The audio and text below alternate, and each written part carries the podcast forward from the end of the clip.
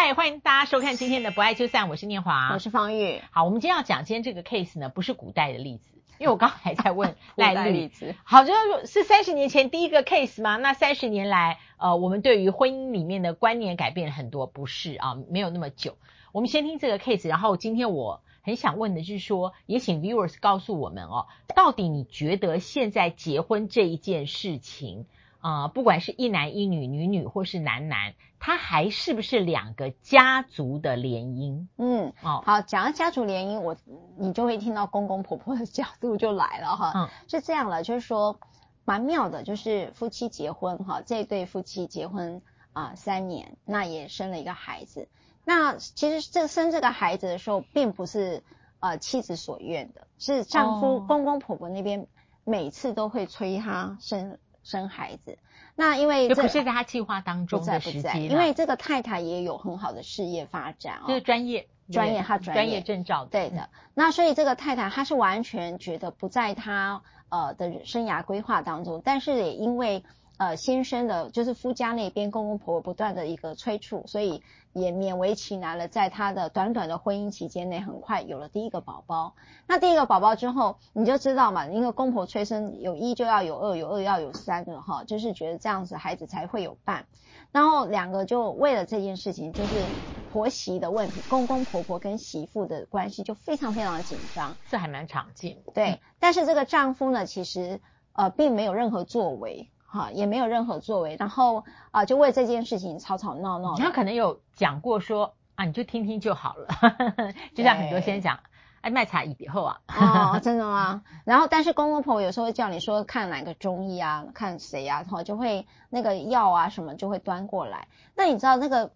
这个媳妇会对这件事情是非常反感，因为她是一个独立女性，所以呢，她对于呃。一直要被要求变成一个生产工具、传宗接代这样的一个角色，是非常的反感的。所以双方就已经闹得不可开交，从呃吵架一直到分居，然后到离婚哈。终究这个是就为了这个就离了，就是为了生育这件事情而离婚的。那当然这个诉讼不断了，因为吵得非常不开心。所以不管是离婚、监护权跟财产分配，那都是一个很漫长的一个讼争的过程。那如果这个案现在听到这边的话，就是回到原来那个问题啊，这个婚姻里面的选呃判断跟选择，我们理所当然的会觉得是伴侣两个人之间所做的合意。诶，但是你遇过的类似情况多吗？就是因为家族的意见。介入了一夫一妻的婚姻关系，然后最后导致诉讼的，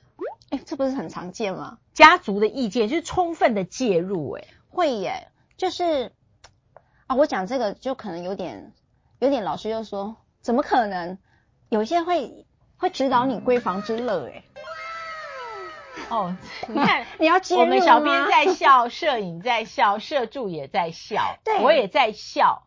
对，有时候我们会接到长辈打来关心了，他说：“呃，我们想要咨询。”我说：“哦，我有我有听过，我有听过朋友的那个呃，她的婆婆，因为一开始结婚跟呃婆婆住，公公走了是不可以关房门的啊，这不是也很常见吗？对，但是你会觉得 这个是电视上演的，就是真的，是真的啦，或者是在你的。”房门前徘徊的有没有？但这个偶一为之，我觉得可以，因为这个这个好像都属于偶一为之。但像这个就是说，他介入你的生育计划，然后介入到已经成为一个不可承受的重量，最后让这个妻子她选择离婚，然后才能够完全在一生当中摆脱这个压，因为他已经生过一个了嘛。嗯，他或许不晓得，如果他再生了第二个、第三个，当然这里面我们还没有提到。性别不晓得是不是跟他呃怀胎生育的这个孩子的性别有没有关系？这个这个先不管。对啊，我们先不管这个。所以说，所以就是说，呃，家族的意见介入了婚姻的决定跟选择。我我觉得这样讲好了，我还以为现在不会有诶、欸、那是你家吧？就是我我以为说现在 不会有哎、欸，我我跟你讲，没有没有我们在很多的这个家事案件里头，我最怕最不喜欢的，应该讲说我自己做家事律师，我通常会先把这个姻亲关系啊，就是长辈的这个上一代这件事情，你能够把它切割离多远就多远，因为不是只有婚姻这件事，到离婚他们都介入非常深。嗯，然后都会是离婚我听过，就是应援团嘛，就是我最有时候开一个庭，那个整个礼好像 就是 真的吗？真的真的就是哎七八个，你真的觉得。什么阿姨，什么谁谁什么都来了，怕被欺负，对他们已经变成敌对一方嘛，对对，就是一个军团就对了。对是，然后又是世家的话，那个那个一个篮球 队的都过来，所以有时候我经常遇到类似这样的一个情形。嗯、那所以我们后来呃在处理案子越来越久，就是说发现有时候有一些事情的决定都很不单纯。那刚才我们这个故事里面讲的是生育哦。那有些是可能包括你的妻子要不要留职停薪，我们在前之前去这个去年有几个故事也要提到，你为什么生了小孩你不留职停薪，啊、对吧？也是他家族的意见，也是也是对哈，对他不断的，然后他延长嘛，又延长，他一直要请生育假嘛，对对，对对生了两个，后来一直延长，对对对，去年的可以，对，就是为了那个，嗯、然后或者是说对于呃我们呃孩子，你有没有全心照顾？你是不是是个家庭主妇？然后你要不要把婆就是你这个太太娘家的妈妈带进来你家住，这个也有，也是也是我们去年的案子。对，那我想请问，如果我们单就生育计划这件事的话，有没有人呃，你经验过他写进婚姻计划书里面？哦，我会写耶。你会建议哦？我会建议写，我的婚前协议书都会定下一个版本，就是孩子呢，呃，生育计划，如果你们有共识，你就把它写下来，包括孩子的姓氏。你可以，譬如说，第一个姓氏是跟着爸爸，第二个姓氏跟着妈妈，或第一个姓氏跟着妈妈，你们是可以做约定的。那呃，为什么会写这个，并不是说，那他不生我就可以拿来打官司吗？呃，因为我们像我们去年呃曾经呃不止一集介绍过婚前协议书，对不对？是，是，是说这个协议如果有人不履约的时候，你确实是可以到法院去主张。对，好，那我们讲说生育，你说那你答应我隔年生，你不生你能怎样？可是我觉得这个呢，到法院主张不成，因为以生育来说，它是必须有一个很复杂的生理条件的配合，是那就是没有没有受孕，那没有受孕也不是一个人单一方的责任，是是。所以呢，换句话说，如果在婚前协议里头，你去约定了说你要不要生育这件事，在法律的评价上不会说你命他一定要生小孩，或者命他不能生小孩之类的。他是在日后在离婚诉讼当中，他要做证据的评价的时候，我以这个例子来讲，哦、就是说，当时我们确实有约定好不生，我举例了哈，嗯，那你现在一直逼着我生，其实你违反了我当时你对我的婚姻上的一个承诺，那这只是在评价说这个冲突啊，因为我们宪法法庭那个判决我，我我我在录影的时候还没收到，但是我们在评价这个。破绽是谁要负责比较多的时候，有时候某种程度婚前协议可以让法官来做参考，所以是到最后的时候，它可以作为一个横着。是的，也，就当初呃两个人是不是有过这个共同的判断？是是，所以呢，我觉得呃我们在婚前协议能够讲这件事情，更多不是法律的概念，而是对于婚姻计划的概念。也就是说，我觉得结婚我要不要跟公婆住？我要住在台北或高雄或台中，跟我要不要留职停薪，以及我的生育计划是什么？那我一直在去年在跟老师在聊的时候，我特特别觉得他们在教会里面，在结婚前就是有不是婚前协议，但是就有这样的一个过程。那很多人都是不会讨论，而且是避讳去讨论的，包括夫妻财产啦。像我到现在为止哦，都会觉得说好像。这个世代并没有进步太多。刚才我讲这个生育都吵这个架，还包括我说，呃，我们可不可以分别财产制呢？那就有人会拿这个东西来讲，你逼我分别财产制，我没有逼，但是光讨论都不可以讨论。是，那如果说我婚前协议啊，我们因为今天这个整个 case 是生育计划，我们前面讨论的是，嗯、呃，大家可以想想，当两个人结婚的时候，你们两个的看法是不一样，你们是不是认为是两个家族的联姻？如果有共同看法。就好，嗯，认为是家族联姻没什么不好，哦，有时候你可以得到比较多的 support，、哦、然后热热闹闹，你的人生可能建立另外一方很美好而且亲密的关系，哦，不能一直说家族联姻，好像就认为说是没有家族联姻在富二代很好用啊，不一定哦，不一定，真的吗？好，那现在第二个议题是关于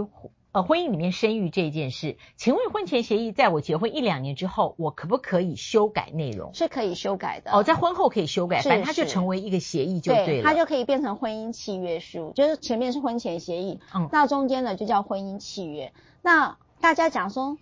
夫妻两个要用契约来约定嘛？好，这件事情其实这么多年来大家都在讨论呐。好，可是这个是一个女性可以在婚姻当中试图跟丈夫用平等关系对话的一种方法。哎，好像我会建议，我觉得婚前是一个比较好的 timing。对，是是是。然后，但是他说讨论完大家都别结婚了。对，所以就要需要进步观念嘛。嗯，需要进步，嗯、因为我觉得在婚后。呃，人都会有一种惰性，就我们都已经 bundle 在一起了。第一个，哎，这个事情好啦，我们有空再说啦。嗯嗯，哦，或者说有一方的观念认为这个不重要，可是你认为重要。当你们还没有结婚的时候，其实呃，对方都会以结婚为前提的交往，会比较珍惜你的任何意见。对，但进入婚姻以后，会觉得我们还有那么长，其实人生变化好多。一般认为我们还有四十年、三十年在一起，这个没有那么急，因为你心里不想谈的时候，你就会。说出这个借口，啊，这以后再说啦。嗯，所以就会累积这些。我最后一个想问的是说，说我遇到了一些比较年轻的朋友，还有避孕这件事，一方避孕，另一方并不知道。哦、对，那我觉得这个也是形成一个在生育里面，他不，我们先讲不牵涉到家族，在两个人后来，呃，才发现了原来，特别是女方啦，原来你一直有在避孕。没有懂哎，为什么女生会不知道丈夫有避孕？没有，丈夫不知道。哦，丈夫不知道他要吃避孕药是啊？吃避孕药啊啊，或者是说，呃，他服用其他的这个药物，那他知道服用这个药物会导致呃，在呃有有不孕的情况，或者说生育有危险的情况。嗯，那我自己是觉得，其实这件事是两个人的事，因为孩子是两个人的结晶嘛，情爱的结晶，这个是不是也可以在婚前？或在婚姻的进行式当中，他应该常被拿出来讨论。其实是有的。老师，你刚才讲，嗯、我就就是去 search 我之前的案子当中，呃，有时候避孕不知道是有的，就是说，呃，可能丈夫会觉得期待在结婚一两年后可能就有一个宝宝，但是并不知道其实妻子在这个呃婚姻不稳定了，或者是他对于事业正在冲刺的时候，是不希望因为有宝宝而阻碍了他的发展。那但是这件事情没有经过沟通，然后太太就用避孕的方式，然后太丈夫或者是丈夫的家人都感受到了，就是呃觉得一个很大的背叛呐。好，那这个确实会吵这个架，只是说他不太会变成我们离婚拿来讨论的点，这是事实。那我之前所经历过的，还遇到的是，那个当然会比较严重一点啦，就是呃我的孩子要不要出养给你娘家或给你的大伯的那一个房哦，那个像这个会遇到，就是跟子嗣有关的，或者第三个就是类似像我的孩子出养或者我的孩子代孕，大家这个可能以后我找机会再跟各位讲。这种东西，只是在呃婚姻当中是一个还蛮容易崩盘的一个元素。哇，那我们二零二三年真的可以可以谈，因为这。这部分我，因为我们比较少听到朋友的经验比较不多，但或许有，可能有，有有有应该有，有那个那种冲突其实是大的。好，那我们来看，就是关于生育这件事情，当它变成了呃诉诉请离婚的理由的时候啊，为什么要特别讲这个人工生殖法？是在呃前去年还前年有一个案子，就是说他没有办法离婚。好，没有办法离婚的原因是因为他的胚胎卵好像几个胚胎卵。就因此要被销毁，所以他说这个就是他不愿意离婚。那我要刚才就呼吁说，子嗣为什么在婚姻当中一直是一个议题哈？就是说，除了什么时候生跟生几个哈这件事情常常被讨论之外，还有就是因为有一些呃可能就是比较高龄，尤其现在目前台湾的这个结婚年龄都已经破三了嘛，都已经是三十几岁，所以很多的这个女性为了想要。能够怀孕，所以都用这个所谓的呃冻卵的方式，就是说她还找不到适合的爸爸哈，适合的丈夫啦哈，孩子的爸爸她也没有办法找到的时候，就会用冻卵的方式，这已经是现在很多的单身的女性会处理的方法，采取的方式跟子嗣有关的时候啦。那后来结婚之后呢，就会很容易用人工生殖的方式啊、呃、来做呃，因为就压力很大嘛。那当然这个案例里面就是说那。如果你们是采取这个方式，那在离婚，我们刚才讲什么孩子监护权啦，或者剩余财产，可能是我们常讲的。可是，在我刚才讲那样的一个案例当中，最容易发生的就是，我如果是在受诉夫妻，就是在人工生生呃生殖法里面，就是有一方是提供所谓的生殖哈生殖细胞，呃，就是指卵或者是这个精子，就叫生殖细胞哈。那他必须要在婚姻关系当中，那这个当然就是让我们台湾的人工受孕一直没有办法，就是讲代理孕母一直不合法，是因为你一定要有个是子宫来自于这个女方，然后精子或卵子是来自于夫妻的一方，所以你一定要有婚姻关系，这也是导致台湾少子化的原因了。哈，好，对不起，我就多讲了。但是呢，受诉夫妻如果在婚姻无效或离婚或者是一方死亡的话，那么这个这个情下是要销毁的。哈，所以你在延伸体就是死后取。经啊，在台湾曾经也发生过这样的新闻事件，基本上都是不准的，就是因为人工生殖法有这个概念，只要是死亡或者是婚姻无效或离婚的时候，那么这样的一个情形下都是要被销毁。所以呢，在我们刚才讲那个新闻事件，就是不离婚的原因跟他的这个所谓的胚胎哈。他就说：“我有可能十几个或二十几个胚胎，我都要，就是我的孩子死掉之后，我怎么可以因为离婚而销毁了我的孩子呢？哈，这也是一个。”呃，还蛮特别的离婚理由，不愿意不愿意离婚的理由了。好，今天整集呢，到后来三分之一的时候，我都一直在想一件事，想说啊，这差点就变成呃卫生教育课了，因为我说有一方避孕，另一方不知道，然后赖宇说怎么可能？怎么可能先生在避孕，做太太不知道？当然不可能啊！真的吗？哎，先生避孕结扎，有可能太太不知道啊？哦，可是他签同意书呢，哦、那你就被盗签嘛？有啊，这个我们也遇过啊。那我是摄影师，他现在讲，因为他发现我往对面看到男士，我一直看着他这样 子，就地取材，看他眼神有没有觉得说可能不可能结扎有吧？对啊，结扎啊。对，我们终于有个男人的声音进来了。他想说跟我无关啊，不要像时尚玩家一样把我幕后的 Q 出来。我们下一次再会，真的还有好多二零二三可以继续再谈了。别忘了按赞、分享、开启小铃铛。冲刺订阅数，我们下次再会，拜拜。拜拜。